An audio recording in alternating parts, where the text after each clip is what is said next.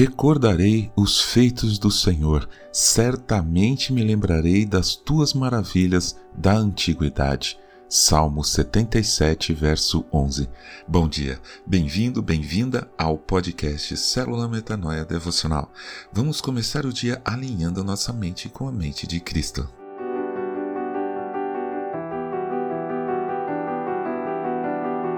Os memoriais são objetos ou locais muito importantes para nós. Nos fazem lembrar de alguém ou de algum fato que não podemos jamais esquecer, seja algo bom ou ruim. Por exemplo, no local onde ficavam as torres do World Trade Center em Nova York, Estados Unidos, destruídas nos ataques de 11 de setembro de 2001, há um memorial e um museu. É algo que não podemos deixar no esquecimento, fingir que não aconteceu, não apenas pela importância de ensinarmos às gerações futuras que o ódio e a intolerância podem chegar a tragédias nesse extremo, aquele memorial é uma lembrança concreta e perene, um sinal de respeito às milhares de vidas inocentes que foram destruídas naquele dia. Um memorial também pode ser construído para marcar grandes coisas boas.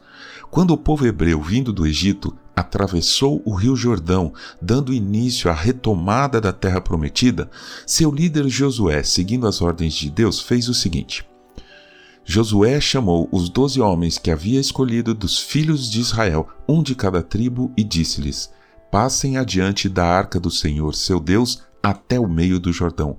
Cada um levante sobre o ombro uma pedra, segundo o número das tribos dos filhos de Israel, para que isto seja por sinal entre vocês. E no futuro, quando seus filhos perguntarem o que significam estas pedras para vocês, respondam que as águas do Jordão foram cortadas diante da arca da aliança do Senhor.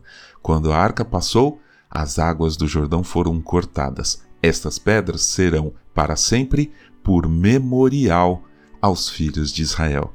Josué 4, de 4 a 7. Certamente aquelas doze pedras, um memorial para aquele povo, devem ter ficado lá por séculos. Nós, discípulos e discípulos de Jesus, temos dois grandes memoriais. Um é a Santa Ceia, memorial este instituído pelo próprio Jesus, como Paulo lembrou aos Coríntios.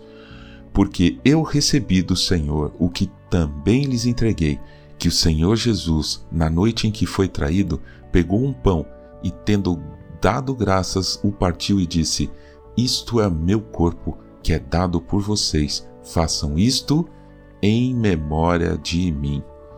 Do mesmo modo, depois da ceia, pegou também o cálice, dizendo: Este cálice é a nova aliança no meu sangue. Façam isto todas as vezes que beberem, em memória de mim. 1 Coríntios 11, 23 a 25. Este memorial devemos fazer sempre, com a maior frequência possível. O outro memorial que nós temos é um objeto mais concreto e palpável, a cruz. Ao olharmos para a cruz, lembramos duas coisas essenciais, extremamente importantes e que devemos passar às próximas gerações. Primeiro, Jesus morreu na cruz para nos dar redenção. Se deu como sacrifício pelos nossos erros, pela nossa natureza pecaminosa.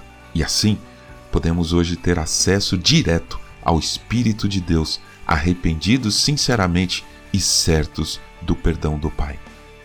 E segundo, a cruz está lá, mas está vazia. Jesus morreu, mas ressuscitou aleluia, e nos garantiu que, ressuscitados, também seremos nós.